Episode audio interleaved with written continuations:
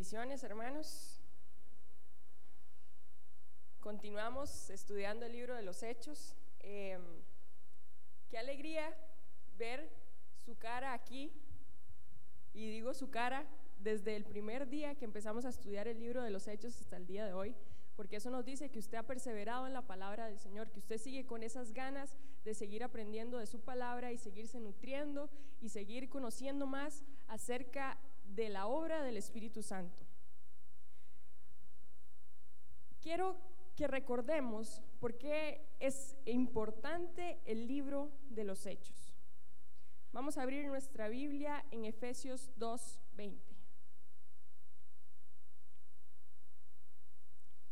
Efesios capítulo 2, versículo 20.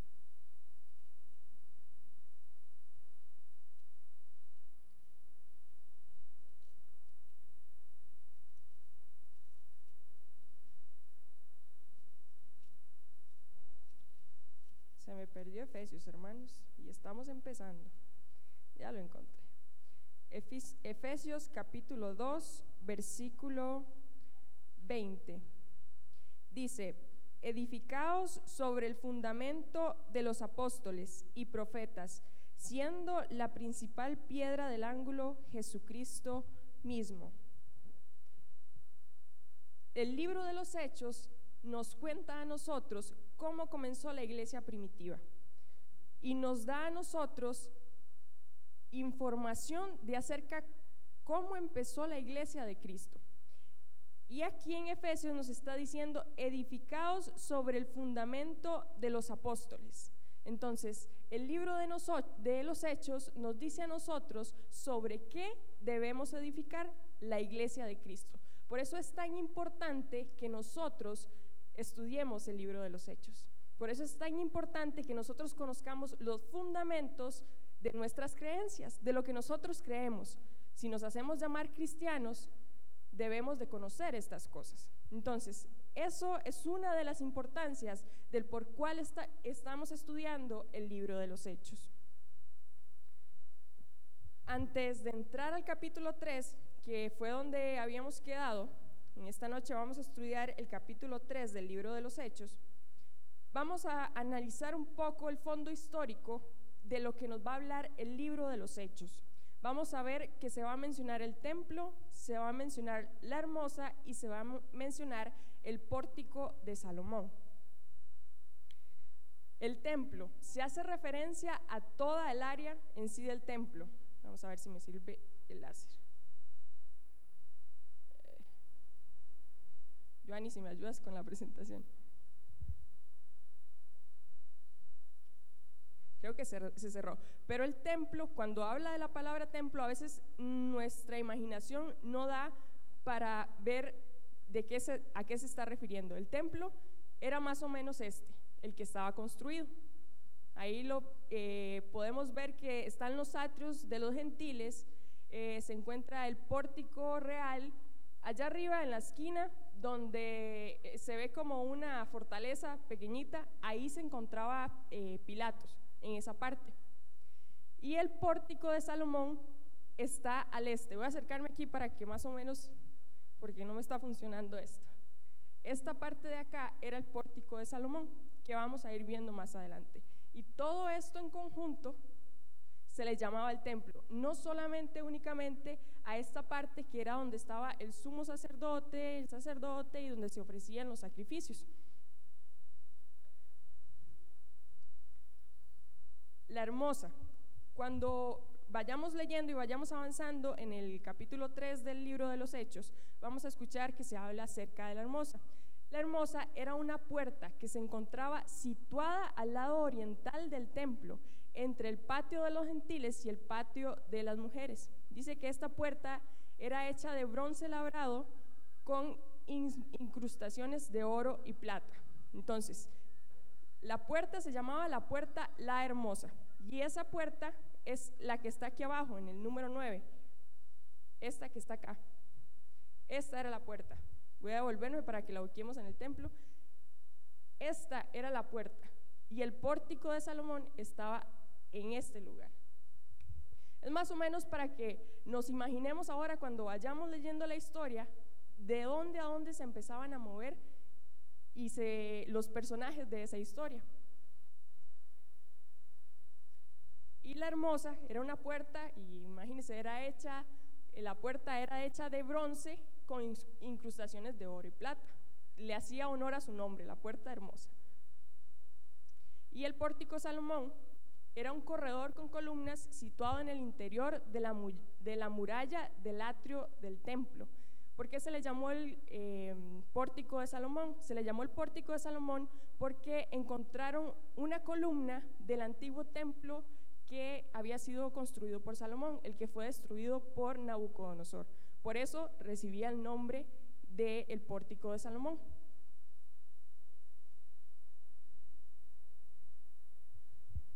Ya en el capítulo 2 nosotros estuvimos viendo acerca del primer discurso de Pedro. Eso lo vimos hace como tres jueves anterior.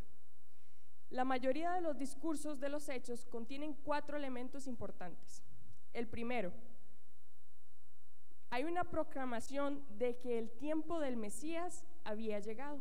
Vemos en el primer discurso como Pedro se levanta y les empieza a decir, que Jesucristo al que habían crucificado, ese era el Hijo de Dios, ese era el Mesías que ellos estaban esperando.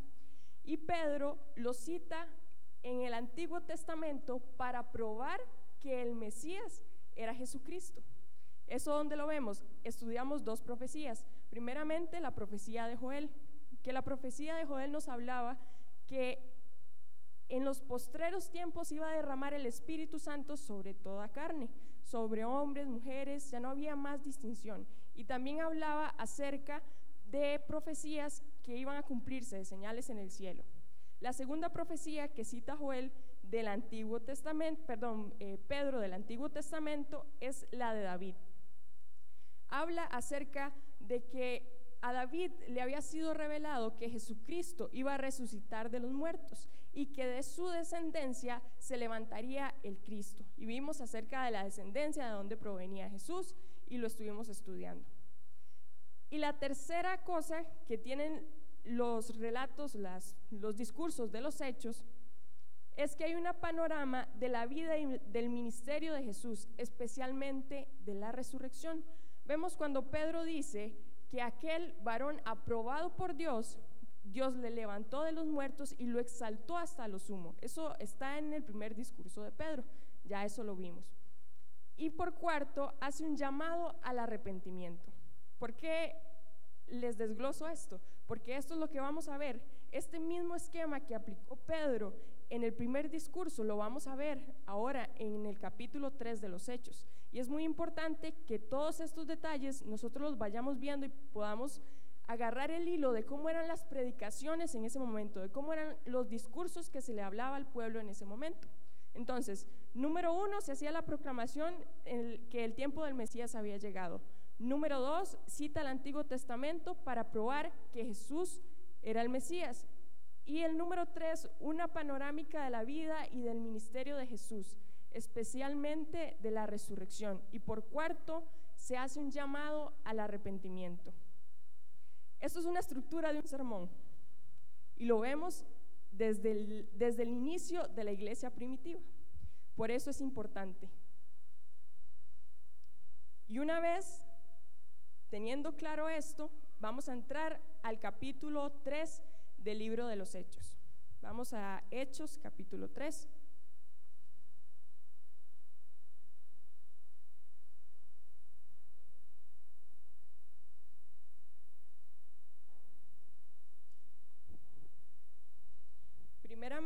Vamos a ver la curación de un cojo, que eso está de Hechos en el capítulo 3 del versículo 1 al versículo 10.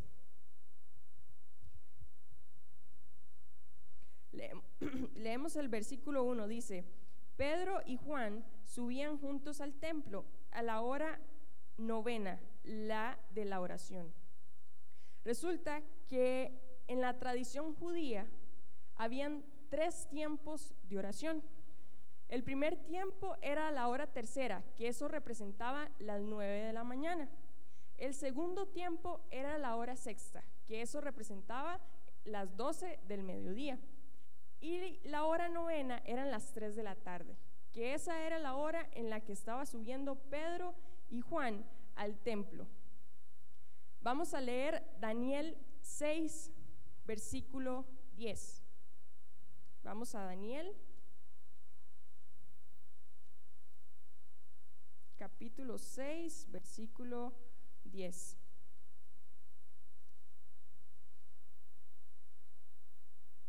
Daniel está después de Ezequiel. Daniel capítulo 6, versículo 10. Dice, cuando Daniel supo que el edicto había sido firmado, entró en su casa y abierta las ventanas de su cámara que daban hacia Jerusalén, se arrodilló, ¿cuántas veces? Tres veces al día, y oraba y daba gracias delante de Dios como lo solía hacer antes. Eso ahí relata la historia acerca de Daniel en la fosa de los leones. No vamos a entrar ahí, pero es para que ustedes vean que en la cultura judía realmente se practicaba eso. Habían tres tiempos de oración. Vamos a verlo también en el Salmo 55, 17. Vamos al libro de los Salmos.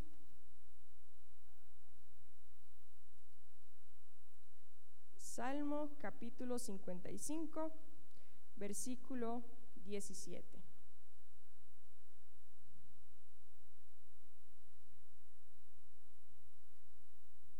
Salmo capítulo 55, versículo 17. Dice, tarde y mañana y a mediodía oraré y clamaré y oirá y él oirá mi voz. Aquí estaba hablando David, eso es un salmo. Dice, tarde y mañana y a mediodía oraré. Vemos otra vez cumplirse los tres tiempos. A pesar de que Pedro y Juan ya no vivían en el, en el antiguo pacto, sino que ahora vivían en el nuevo pacto que había sido establecido por la muerte de Jesucristo. El nuevo pacto, cuando hablamos de nuevo pacto, hablamos de que ahora tenemos acceso a Dios por medio del sacrificio de Jesús en la cruz, porque nos mandó al Espíritu Santo para que podamos tener comunión con Él. A eso nos referimos cuando hablamos del nuevo pacto. Sin embargo, Pedro y Juan aún seguían siendo judíos, aún, seguían practicando cosas de la cultura judía. Ellos no tenían todavía claro, y lo vamos a ver más adelante cuando sigamos estudiando, que ellos aún practicaban cosas, no sabían si algunas cosas que estaban en la ley debían cumplirlas al pie de la letra o no debían cumplirlas. Y ellos seguían asistiendo al templo a orar. Dice que subían a orar. Algo que me pareció importante, este mismo Pedro y Juan que estaban subiendo a orar, era el mismo Pedro y el mismo Juan que Jesús tomaba y se los llevaba a orar. Pero algo diferente estaba sucediendo. Vamos a Mateo 26, 40. Mateo capítulo 26, versículo 40.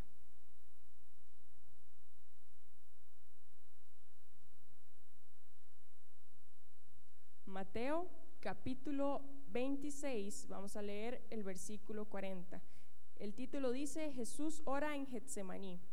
Vino luego a sus discípulos y los halló durmiendo y dijo a Pedro, así que, ¿no habéis podido velar conmigo una hora? Veamos esto detalladamente. Jesús sube, sube a orar a Getsemaní y sus discípulos estaban allí. Y cuando él, se aparta un momento y cuando él regresa, le dice a los discípulos, vino luego a sus discípulos y los halló durmiendo. ¿Quiénes estaban durmiendo? Todos los discípulos, dice.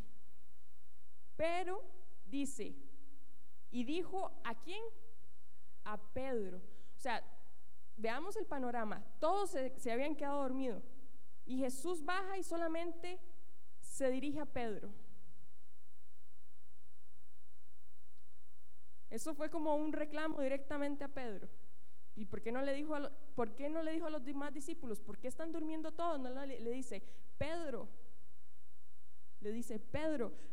Y para confirmarlo, no solo Mateo nos describe esto, sino Marcos. Y Marcos nos los narra un poco diferente con diferentes palabras. Vamos a Marcos 14:37.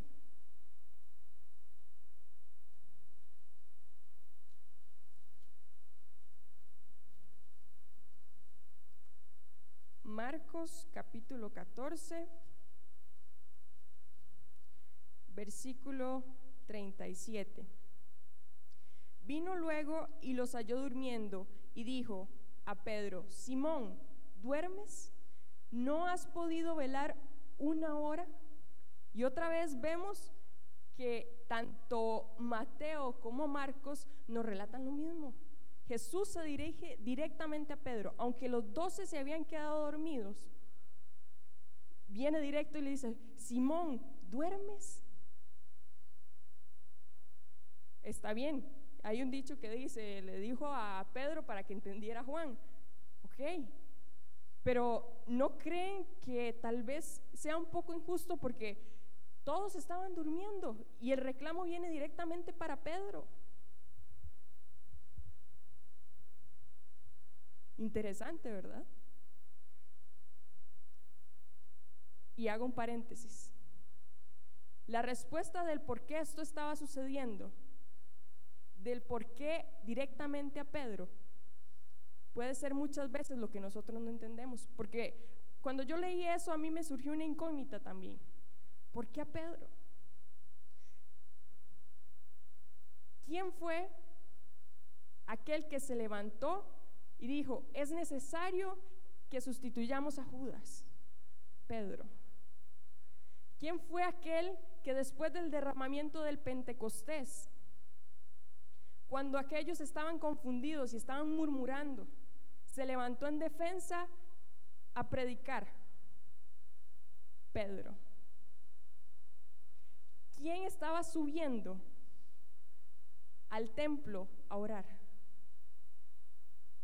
Pedro y Juan. En el monte de la transfiguración, eso está en Lucas 9, si, si mal no me equivoco, cuando Jesús sube, también iban a orar y dice que Él toma consigo a Pedro, a Juan y a Jacobo y se los lleva. Vámonos a, a Lucas 9.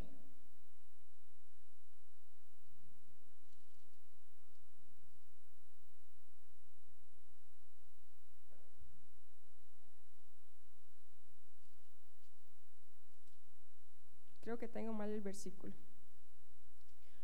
Bueno, se, se los voy a quedar debiendo. 9, 28.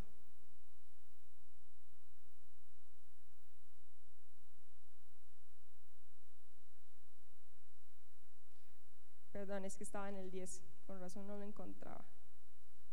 9, 28. Ok, vamos a leer el 28 dice, aconteció como ocho días después de estas palabras que tomó a Pedro y a Juan y a Jacobo y subió al monte a orar. Y entre tanto que oraba, la apariencia de su rostro se hizo otra, y su vestido blanco y resplandeciente. Y he aquí dos varones que hablaban con él, los cuales eran Moisés y Elías, quienes aparecieron rodeados de gloria y hablaban de su partida que iba Jesús a cumplir en Jerusalén. Y Pedro y los que estaban con él estaban rendidos de sueño, mas permanecieron despiertos, vieron la gloria de Jesús y a los dos varones que estaban con él. Si usted viene muerto de sueño el día de hoy, hay esperanza, mi hermano. Hay esperanza. Si la oración a veces nos produce sueño, hay esperanza. Aunque estemos cansados, la oración es vital. Por eso leíamos al principio que el fundamento ya lo pusieron los apóstoles y sobre eso vamos a edificar. Y la oración es uno de esos fundamentos. La oración es un pilar en la vida de nosotros como cristianos. ¿Por qué? Porque por medio de la oración es que nosotros conocemos la voluntad del Padre. ¿Recuerdan cuando leíamos que Jesús era un varón aprobado por Dios? Eso significaba que todo lo que Jesús hizo en la tierra había sido aprobado por Dios. Todo. Y dice, y veía delante de mí siempre a Dios, siempre. Jesús constantemente estaba en oración, en comunión con el Padre. Y él sabía lo que debía hacer. ¿Qué quiere decir aprobado? Cada vez que Jesús iba a hacer un milagro, cada vez que Jesús iba a hacer algo, ya, ya, llevaba eso el sello del Padre. Eso significa que estaba aprobado por Dios.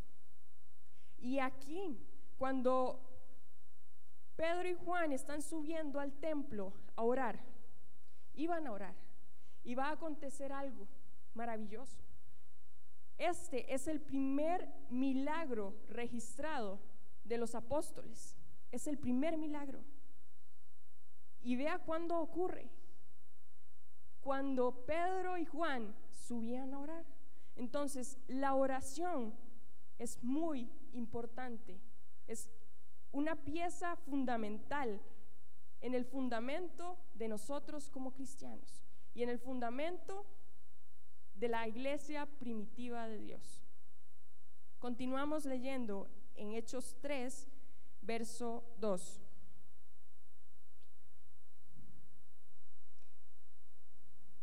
Dice, y era traído un hombre cojo de nacimiento, a quien ponían cada día la puerta del templo, que se llamaba la Hermosa, para que pidiese limosna de los que entraban en el templo. Dice, y era traído un cojo de nacimiento. Un dato importante, ese cojo que estaba en la puerta, que se llamaba la hermosa, era un cojo desde que nació. Está registrado aquí en la palabra. Y ahora vamos a leer porque es importante que diga que desde su nacimiento este hombre era cojo. Más adelante, que el dato lo voy a traer ahorita porque estamos estudiando la curación de este cojo, en el capítulo 4 nos aporta un importante dato que nosotros necesitamos conocer. Y ese importante dato es que este hombre era de más de 40 años. Y es muy importante saber esto, que ese hombre era más de 40, tenía más de 40 años. Cuando sucede esto, habían pasado más de 50 días aproximadamente, que fue después del derramamiento del Pentecostés, cuando Jesús estuvo aquí en la tierra, se les presentó a muchos y subió al cielo. Más o menos han pasado más de 50 días cuando se da la curación de este cojo. O sea, haciendo números, este hombre tenía 40 años y Jesús 33 cuando murió. Dice que este hombre, leamos otra vez el verso 2, dice, y era traído un hombre cojo de nacimiento, a quien ponían, ¿qué dice? Cada día. O sea, todos los días lo ponían a la puerta del, templo, en la puerta de la hermosa. Esto no lo dice la Biblia, no está registrado por ningún lado, pero ¿cuántas veces no estuvo Jesús en el templo? Interesante, ¿verdad? Si hacemos números humanamente, Jesús tuvo que haber visto ese cojo. Y ese cojo tuvo que haber visto a Jesús. Esto es interesante y es importante porque Jesús sanó a muchos mientras estuvo aquí en la tierra. Pero si era el propósito de Jesús, de Dios sanar ese cojo, ¿por qué no lo hizo aquí estando en la tierra? Y él, si hubiera llevado los méritos, hubiera hecho el mismo escándalo que se armó por la curación de este cojo, pero lo hubiera hecho directamente Jesús. Es interesante ver cómo actúa nuestro Dios en su perfecta voluntad, porque no era el momento de sanar ese cojo. Había un propósito mayor para que ese cojo fuera sanado. Entonces, nos vamos ubicando en la historia, vamos a continuar leyendo. Leamos el verso 3. Dice, este cuando vio a Pedro y a Juan que iban a entrar en el templo, les rogaba que le diesen limosna. Ok, dice, Pedro con Juan, fijando en él los ojos, les dijo, míranos. Ok, ya vimos dónde estaba más o menos situada la puerta, la hermosa. Ese cojo estaba ahí. Cuando ese cojo levanta su mirada y ve que viene Pedro con Juan, dijo, le vamos a pedir limosna, como a todos los que, entraban por esa puerta. Pero hay una actitud de este cojo que dice, Pedro le dice con Juan, fijando en los ojos, le dijo, míranos, míranos. Quiere decir que este cojo pidió limosna y su cabeza y sus ojos no estaban fijados en las personas que estaban delante de él. Porque si le está diciendo, míranos, era porque no lo estaba viendo.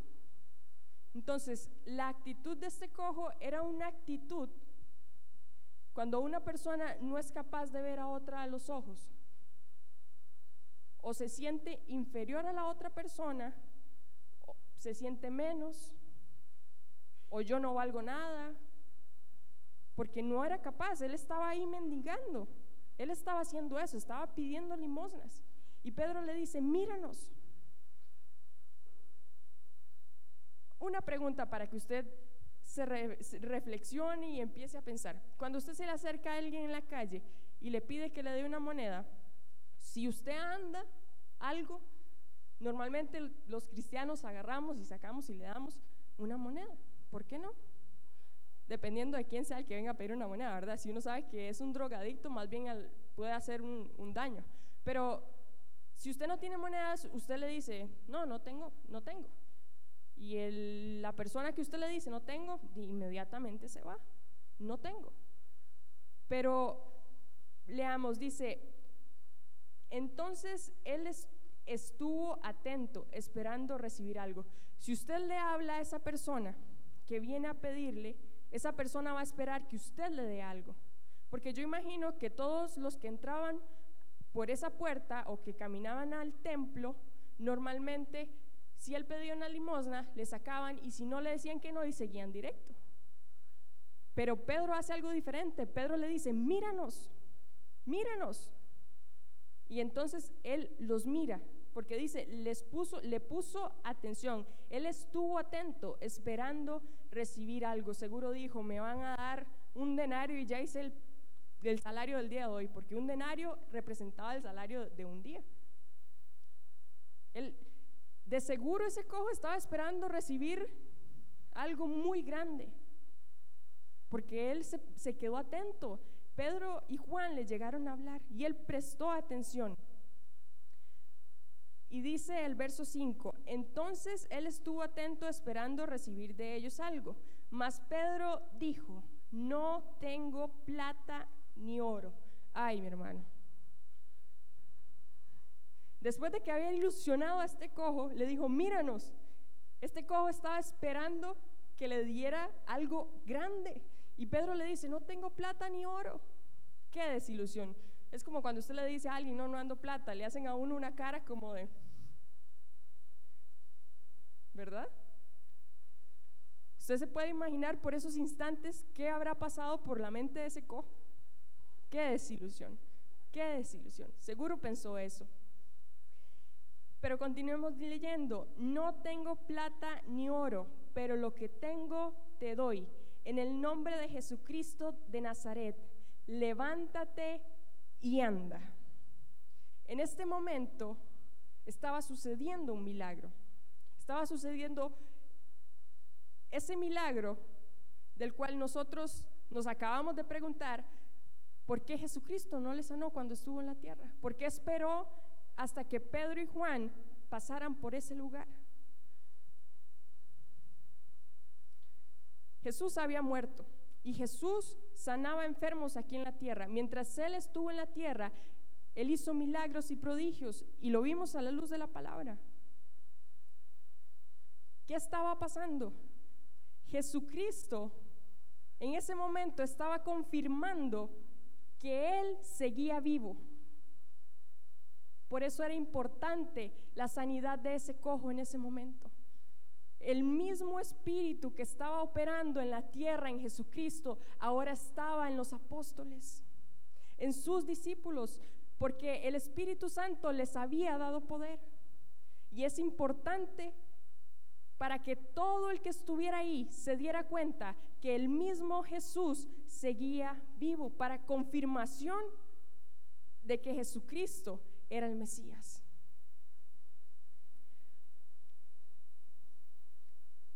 Dice, en el nombre de Jesucristo de Nazaret. Otro fundamento de nuestra fe, de nuestro llamar como cristianos. Todo lo que hagamos lo hacemos en el nombre de Jesucristo. Todo. Nada fuera de eso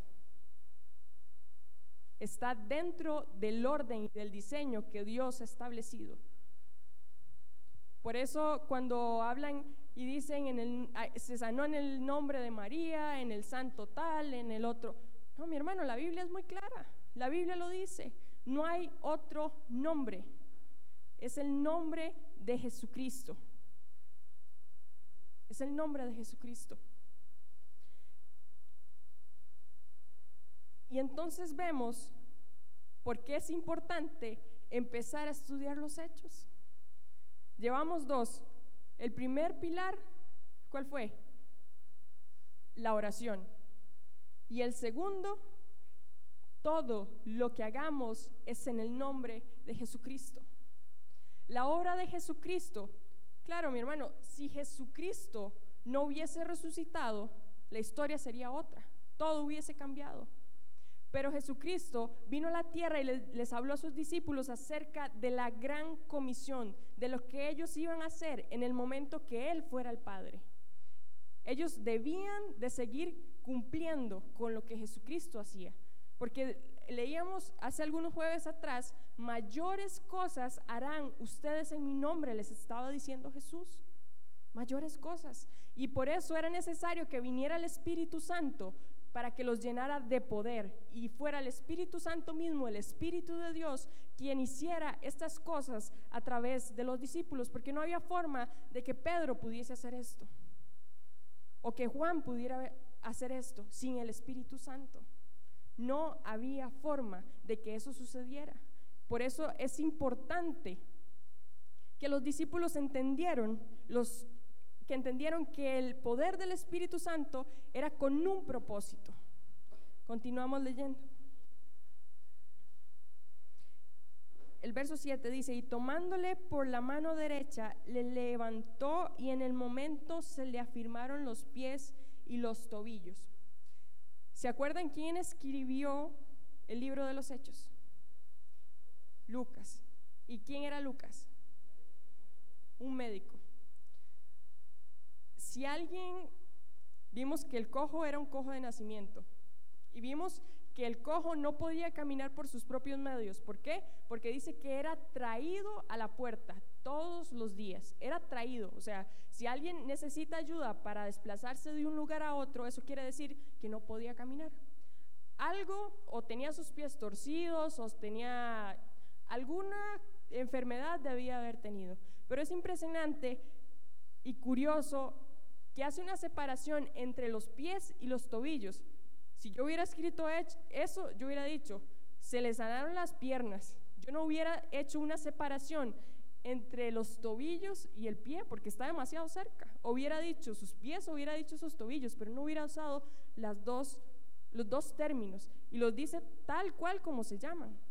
Entonces, hay mucha gente que dice que hay cosas en la Biblia que no están muy claras. Pero yo creo que hay cosas en la Biblia que pasamos por alto cuando las leemos. Cosas que no entendemos. Por, e, por ejemplo, esto. No hubiéramos entendido que Lucas era un doctor y que nos detalla que sus pies y sus tobillos se afirmaron en ese momento. Tan detallado, tantos detalles, no los hubiéramos tenido si Lucas no hubiese sido un doctor. Tal vez solo hubiera dicho, ese cojo se sanó y pudo caminar. Sigamos leyendo el verso 8.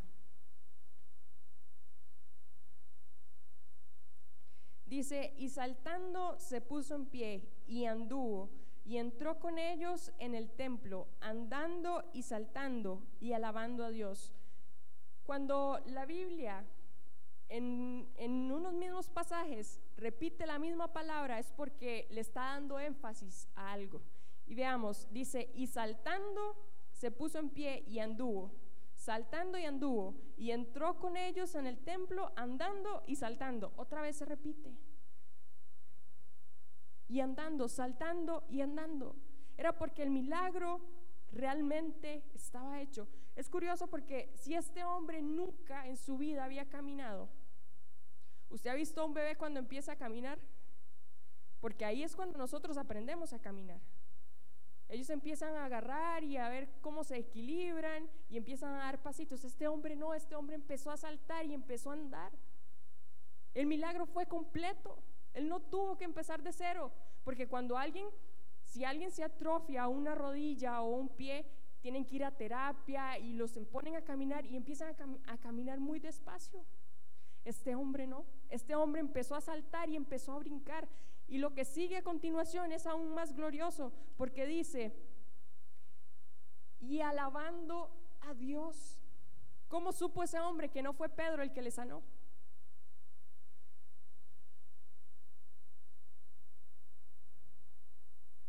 Porque normalmente cuando Jesús hacía un milagro, todo el mundo seguía a Jesús porque hacía milagros. O Pedro estaba haciendo un milagro porque ese, ese cojo no dijo, gracias Pedro.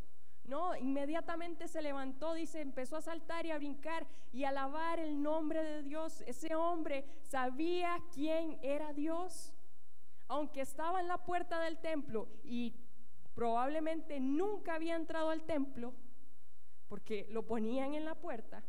Él sabía que Jesús había hecho un milagro en su vida a través de Pedro. Él reconoce inmediatamente que Jesucristo está actuando a través de Pedro. Y entonces empezamos a ver la perfecta voluntad de que cuando Jesucristo no estuvo en la tierra, no le sanó a ese hombre, sino le sanó hasta este momento. Probablemente ese hombre vio quién era Jesús y lo que Jesús estaba haciendo. Y probablemente vio a Pedro y a Juan caminando con Jesús. Es muy probable. Es muy probable que eso haya sucedido. Verso 9 dice, y todo el pueblo le vio andar y alabar a Dios. Y le reconocían que era el que se sentaba a pedir limosna a la puerta del templo, la hermosa. Y se llenaron de asombro y espanto por lo que había sucedido. Y dice, y todo el pueblo le vio andar y alabar a Dios. Ese hombre era un testimonio vivo de lo que había sucedido. Ese hombre glorificaba a Dios y le decía, Dios me ha sanado toda la gente que estaba ahí. Y dice que le reconocieron que era el que estaba sentado, que se sentaba a pedir limosna a la puerta del templo, la hermosa. Yo no sé si ustedes han ido al BCR a sacar plata. Ahí normalmente hay un señor en silla de ruedas, tiene sus manos torcidas y algo tiene en las piernas. Y él está con un tarrito ahí. Y cada vez que yo voy al, al banco, yo lo veo ahí. Usted se imagina yo llegar y ver ese hombre de pie. Tengo años de estarlo viendo. Ahí. ¿Qué impacto para esas personas? Porque sabían que él había nacido así. No fue un accidente. No fue que con terapia se sanó. Algo asombroso pasó en la vida de este cojo. Una sanidad completa para glorificar el nombre de Dios.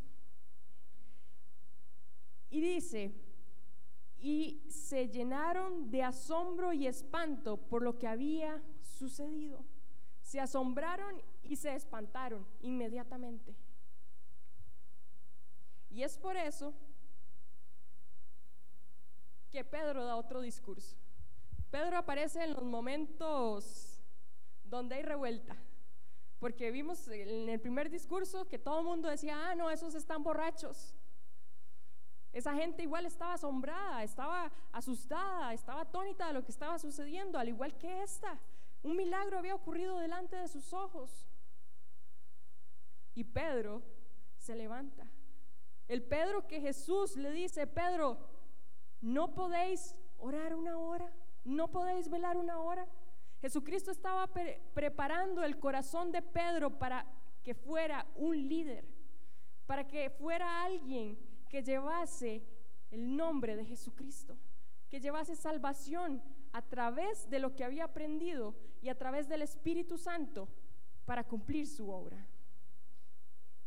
Y por eso les decía, muchas veces no entendemos las cosas que pasan en nuestras vidas, pero Dios siempre tiene un propósito. Como les dije, quizás Pedro se preguntaba, ¿por qué? ¿Por qué? ¿Por qué me, ¿Por qué me reclama a mí? ¿Por qué no le reclama a todos los demás si todos estábamos dormidos? Era necesario para formar el carácter de un líder. Vamos a leer ahora Hechos 3. Vamos a ver si nos da tiempo, mi hermano. Si no, continuamos el próximo jueves. No se preocupe.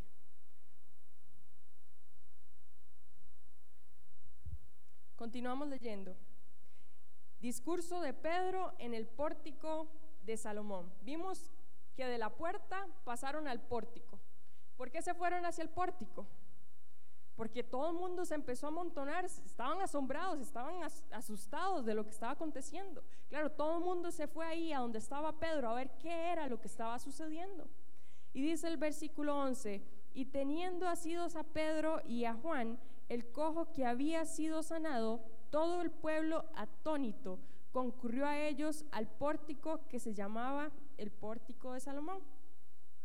Y viendo esto, Pedro respondió al pueblo, varones israelitas, ¿por qué os maravilláis de esto? ¿O por qué ponéis los ojos en nosotros, como si por nuestro poder o piedad hubiésemos hecho esto? Pedro de una vez les marca la cancha y les dice, ¿por qué se asombran? ¿Por qué se maravillan? Como si, como si nosotros hubiésemos hecho esto. Y ojo que no fue que el cojo les dijo, Pedro me sanó. El cojo le estaba dando la gloria y la honra a Dios. Pero los que estaban alrededor y habían visto eso, pensaban que había sido Pedro. Y Pedro les dice, no, un momento, yo no fui, porque piensan que por mi poder o por mi capacidad yo pude haber sanado un cojo. Jeremías 1.17 está aquí en la pantalla, no lo busque mi hermano, dice, así dice el Señor, maldito el hombre que en el hombre confía y hace de la carne su fortaleza y del Señor se aparta su corazón. Somos muy dados como seres humanos cuando alguien hace algo extraordinario, cuando alguien hace algo sobrenatural a seguir hombres, a seguir personas, a poner nuestra mira en las personas. Y esto es algo que es otro principio para nosotros, que debemos saber que nuestra mirada debe estar siempre en Jesús, siempre puesta en el autor y consumador de la fe. Es por eso que los pastores de esta iglesia pueden ir y viajar y nosotros seguimos aquí porque no estamos siguiendo hombres, estamos siguiendo a Jesús. Y eso lo entiende una persona madura en Cristo, porque el hombre falla, pero Dios nunca falla. Y Pedro les estaba diciendo, no, soy yo, no fui yo el que hice esto. Le leamos el verso 13, dice, el Dios de Abraham, de Isaac y de Jacob, paréntesis, Veíamos al principio que se citaba el Antiguo Testamento para confirmar que Jesucristo era el Mesías. Y Pedro una vez más lo hace y les habla con el Antiguo Testamento y les dice, el Dios de Abraham, de Isaac y de Jacob, el Dios de nuestros padres, ha glorificado a su Hijo Jesús, a quien vosotros entregasteis y negasteis delante de Pilato. A este había que éste había resuelto ponerle en libertad.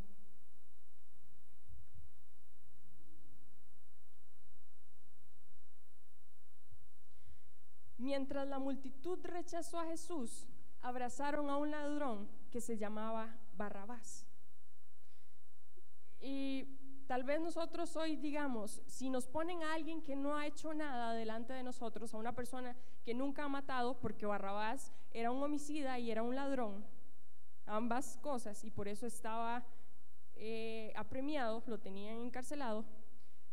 Si nos ponen delante de nosotros a una persona que ha matado y a una persona que nunca ha hecho nada, y nos preguntan, ¿quién merece ir a la cárcel? El sentido común. Y la persona que, que mató y robó merece ir a la cárcel. Pero algo diferente estaba sucediendo en ese momento. Y Pilatos lo sabía. Pilatos dice, por pura envidia, ustedes están pidiendo que crucifique a Jesucristo. Al rey de los judíos le dice, por pura envidia. Vamos a Mateo 27. Mateo capítulo 27, versículo del 21 al 24.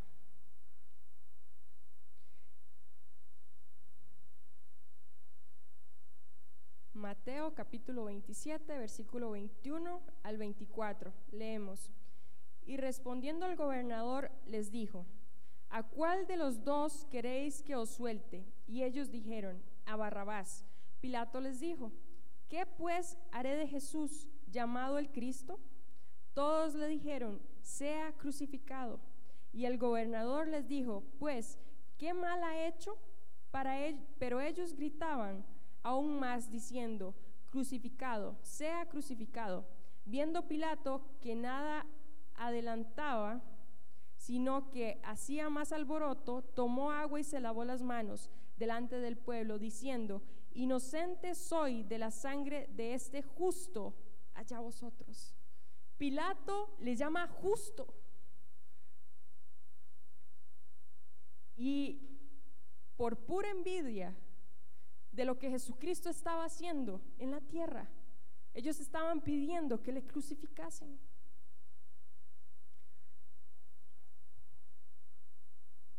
Mas vosotros, Hechos 3, verso 14 dice, mas vosotros negasteis al santo y al justo. Pedro también llama justo a Jesús. Y pedisteis que os diese un homicida y matasteis al autor de la vida a quien Dios ha resucitado de los muertos, del cual nosotros somos testigos. Una vez más, Pedro duro. Ustedes lo mataron, ustedes lo crucificaron. Pedro pone la culpabilidad del que el Mesías haya muerto y la responsabilidad en la vida de ellos. Ustedes lo crucificaron. No fue Pilatos fueron ustedes.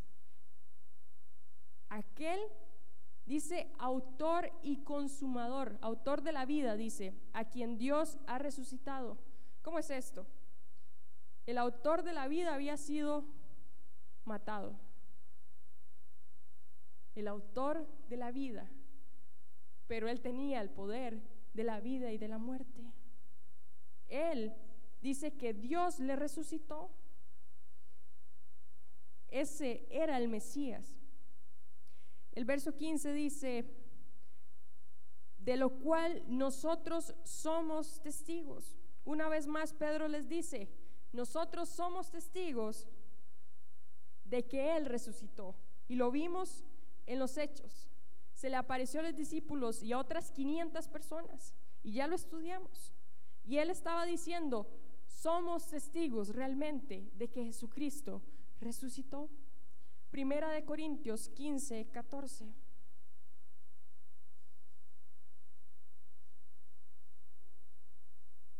Primera de Corintios capítulo 15, versículo 14.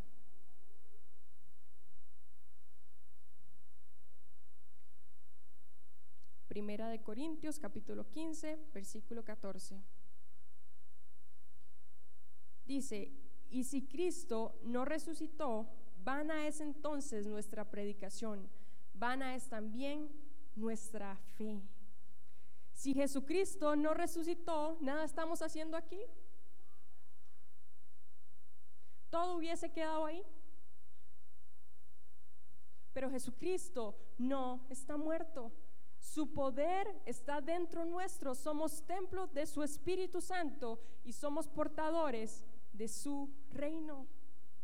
Y eso era lo que Pedro les estaba diciendo. Jesucristo resucitó y Jesucristo ahora mora en nosotros. Verso 16. Dice de Hechos 3, y por la fe en su nombre, a este que vosotros veis y conocéis, le ha confirmado su nombre y la fe que es por él ha dado a este completa sanidad en presencia de nosotros. Muchas veces cuando Jesús sanaba a alguien le decía, por tu fe, por tu fe, por tu fe has sido salvo. Y le decía, has sido salvo, no has sido sano, porque recibía de una vez la salvación. Pero Pedro les estaba diciendo, a este que ustedes conocen, que ha, que ha sido cojo desde nacimiento, por la fe que es en nuestro Señor, le dice, le ha confirmado su nombre y la fe que es por él ha dado a este completa sanidad en presencia de ustedes, en presencia de todos nosotros. Por la fe ha hecho sano. Pedro conscientemente hizo esto con la autoridad y el poder de Jesús, no en la autoridad y el poder de Pedro. Eso es importante. Si Dios le place sanar a alguien, si dentro de su perfecta voluntad está sanar a alguien, Él lo va a hacer. Por más que yo haga berrinche, por más que yo pida, por más que yo diga, en el nombre de Jesús, si en su perfecta voluntad no está que esa sanidad se dé, eso no sucede. Y entonces vemos a Pedro operando bajo la perfecta voluntad de Dios, no bajo su perfecta voluntad, y él mismo lo reconoce. ¿Por qué se maravillan si esto no lo he hecho yo? Esto ha sido aprobado por Dios y ejecutado por el Espíritu Santo. Porque nosotros, mi hermano, vamos al Padre por medio de Jesucristo gracias al Espíritu Santo que tenemos aquí. Por medio del Espíritu Santo le pedimos a Dios en el nombre de Jesús. Ese debe ser el orden. El Espíritu Santo mora en mí, yo le pido al Padre y es en nombre de Jesús. Otro principio que está establecido. Verso 17, continuamos. Mas ahora, hermanos, sé que por ignorancia lo habéis hecho, como también vuestros gobernantes. Le dice, sé que por ignorancia lo habéis, lo habéis hecho. En la cultura judía se les enseñaba el Antiguo Testamento a partir de los 12 años. Todos los niños, cuando empezaban a crecer, tenían conocimiento de lo que ya estaba escrito, lo que había escrito eh, Moisés, de las leyes, tenían conocimiento de eso. Y Pedro les dice por ignorancia, ya estaba escrito. ellos tenían esos escritos, lo que había sido profetizado por los profetas. Y ellos ignorantemente, por desconocimiento o no sé por qué, crucificaron a Jesús. Claro, dentro de la perfecta voluntad de Dios, dentro de su anticipado conocimiento, ya él sabía qué venía a hacer en la tierra y ya había un propósito. Pero nadie, tenemos libre albedrío nosotros, nadie obligó a que esas personas dijeran crucifíquenles. Eso nació de esas personas. Dios no nos obliga a nada. Jesucristo no nos obliga a nada. Pero Él ya sabía, porque dice su palabra, que Él conoce el corazón del hombre mucho mejor que uno, mucho mejor que yo. Hay cosas en mi corazón que yo estoy seguro que yo no conozco, mi hermano, pero Dios sí las conoce. Y desde antes Él las sabe. Pero Pedro les está diciendo, yo sé que por ignorancia ustedes lo han hecho. La posición de Pedro era la posición en la que yo me imagino a Jesús. No importa que ustedes hayan matado a mi maestro, no importa. Verso 18 dice, pero Dios ha cumplido así lo que había antes anunciado por boca de todos sus profetas, que su Cristo habría de padecer. Ahí está escrito, mi hermano. Lo hemos visto a la luz de la palabra.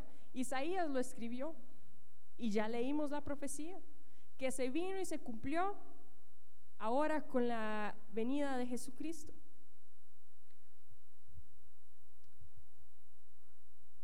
Mas ahora, hermanos, ya se lo leímos el 18, pero Dios ha cumplido así lo que había antes anunciado por boca de todos sus profetas, que su Cristo había de padecer. Así que arrepentíos y convertíos para que sean borrados vuestros pecados, para que venga de la presencia del Señor tiempos de refrigerio. Una vez más, recordando la estructura que les mencioné al principio, que habían cuatro cosas, Pedro ya había afirmado en el Antiguo Testamento que Jesucristo era el Mesías.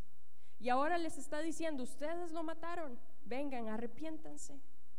Arrepiéntanse, vengan al arrepentimiento. El sermón de Pedro, la predicación de Pedro, les dice, arrepentíos y convertíos. En el primer discurso, Pedro hace lo mismo y le dice, arrepiéntanse y bautícense. Ahorita le dice, arrepiéntanse y conviértanse.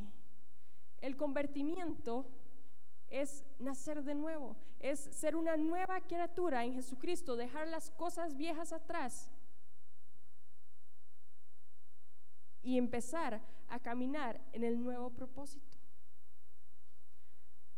Pedro les había acusado dos veces de negar a Jesús. Eso está en el verso 13 y en el verso 14.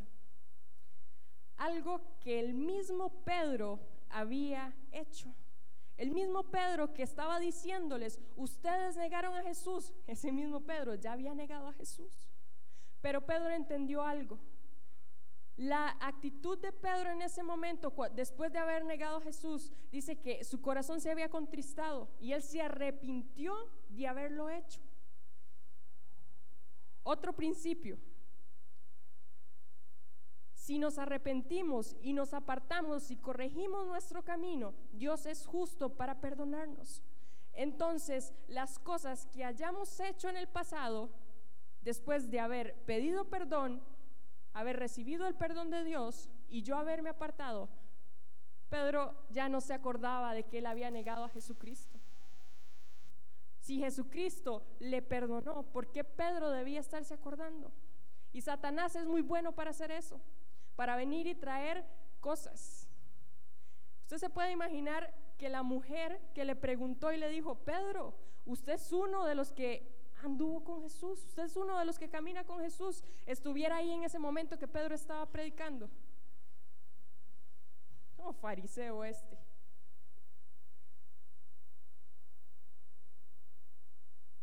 Y es que se trata de lo que Dios diga de mí, de lo que Dios quiere hacer conmigo y de su perfecta voluntad. Cuando yo entro al diseño correcto de Dios, y el diseño correcto de Dios es apartarse de sus malos caminos, Él ya no se acuerda más. Y es por eso que Pedro se para en la autoridad y no importa lo que hizo ayer o hace unas horas, si yo ya me arrepentí de corazón, ya eso no cuenta.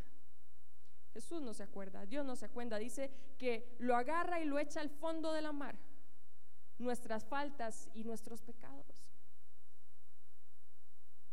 El mundo dice que eso es locura, pero es un fundamento que vemos en la iglesia primitiva. Desde Pedro, mi hermano, desde Pedro, ¿cómo es posible que un asesino se pueda parar a predicar la palabra de Dios? Mucha gente puede decir eso, pero si Dios le perdonó, ¿quién soy yo?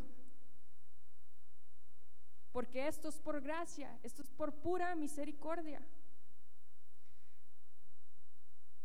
verso 22, 21 leamos, mi hermano, a quien de cierto es necesario que el cielo reciba hasta los tiempos de la restauración de todas las cosas, de que habló Dios por boca de sus santos profetas, que han sido desde tiempo antiguo. Dice, hasta los tiempos de la restauración de todas las cosas. Eso está hablando de la misma profecía que está en Isaías 65, que habla de cielos nuevos y tierra nueva. No vamos a entrar ahí porque eso es otro jueves más.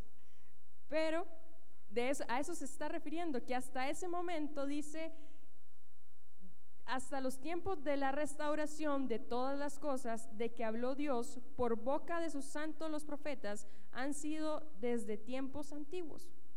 Porque Moisés dijo a los padres, porque Moisés dijo a los padres, el Señor vuestro Dios os levantará profeta entre vuestros hermanos, como a mí. A él oiréis en todas las cosas que os hablo. Pedro trae algo que había sido dicho por Moisés y le dice, Moisés, recordemos quién fue Moisés. Moisés fue el libertador del pueblo de Israel. Moisés fue quien Dios usó para sacar al pueblo de Egipto de esclavitud. O sea, era una figura de un libertador. Dice, Dios usó a Moisés para restaurar el antiguo pacto. Con Moisés, recuerdan, a Moisés se le fueron dados los mandamientos, los estatutos, eh, se estableció el tabernáculo. Hubieron muchas cosas que se establecieron para que el pueblo de Dios pudiera venir a través de un sacerdote y pedir pecado también por sus, por sus faltas. Jesucristo, aquí vemos que hace una comparación, dice, como a Moisés le levantó, también va a levantar uno ahora. Y dice, Jesús trajo el nuevo pacto. Moisés sacó a Israel de Egipto y lo llevó al Sinaí, donde Dios hizo pacto con la nación israelita se los dejo para que lo lean, mi hermano. Éxodo 19, 4 al 5, para que lo puedan leer.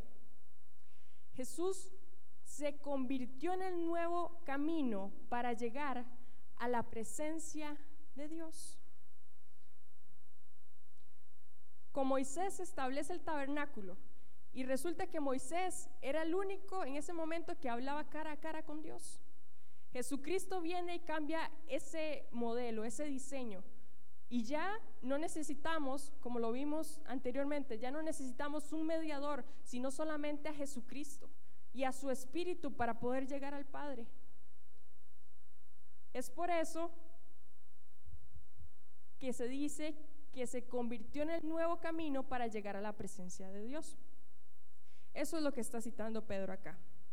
El verso 23 dice, y toda alma que no oiga a aquel profeta será desarraigada del pueblo. Esto también lo escribió Moisés. Cuando estudien Éxodo del 19 al 4 van a eh, entender un poquito mejor. Pero básicamente les está diciendo, aquel que no escucha a este profeta será quitado del pueblo. Es sencillo. Aquel que no reconozca a Jesús como Señor y Salvador no va a ser parte del pueblo de Dios. Va a ser apartado. Eso es lo que está diciendo este versículo. Verso 24 dice, y todos los profetas desde Samuel en adelante, cuantos han hablado, también han anunciado estos días. Vosotros sois los hijos de los profetas y del pacto que Dios hizo con nuestros padres, diciendo a Abraham, en tu simiente serán benditas todas las familias de la tierra. Veíamos como también desde Abraham veíamos la descendencia hasta llegar a Jesús. Y esta palabra que se le había sido, esta promesa que había sido dada a Abraham, que le había dicho que desde tu simiente serían benditas todas las familias, se estaba cumpliendo en Jesús. Jesucristo viene de la descendencia de Abraham. Y esa profecía se estaba cumpliendo en ese momento. A vosotros primeramente Dios, habiendo levantado a su Hijo, lo envió para que se os bendijese a fin de que cada uno se convierta de su maldad. Pedro les dice, un propósito por el cual Jesucristo murió y resucitó. Pero es necesario que cada uno se arrepienta y se convierta de sus malos caminos y venga a los pies de Jesucristo. Y entonces Pedro, una vez más, es escogido para predicar la palabra de Dios. Y para empezar, y hay una palabra que se está cumpliendo, porque dice que primeramente se iba a hablar el Evangelio en Jerusalén y después se iba a extender a Samaria y después, primeramente se estaba cumpliendo acá. Y más adelante vamos a ir viendo cómo se va a empezar a expandir el Evangelio, poco a poco cumpliendo esa palabra. Gloria a Dios, mi hermano, por el día de hoy. Nos dio chance de terminar el capítulo 3. Y espero que usted pueda repasar. No solo se quede con lo que se habla aquí. Me, me causó gracia porque Denise me acercó el domingo y me dijo, he escuchado tres veces el audio. Y me dice, a ver si es cierto que lo que usted dice está escrito en la palabra. Y usted no tiene idea cuánto me alegró escuchar eso. ¿Por qué? Porque nosotros debemos de pesar todo. Y una vez digerido, entonces ahora sí, recibimos lo que viene de parte de Dios y lo que no viene de parte de Dios, lo desechamos. Y eso debe ser con todos, mi hermano, con toda la persona que se pare a predicar. Usted debe ser un filtro antes de que esa palabra baje su corazón. Y es importante que usted siga repasando y siga leyendo, porque estoy segura que mientras usted vaya a leer esto, el Espíritu Santo le va a iluminar y le va a mostrar otras cosas que yo no vi. Y usted va a aprender más. Gloria a Dios. Que Dios los bendiga, hermanos.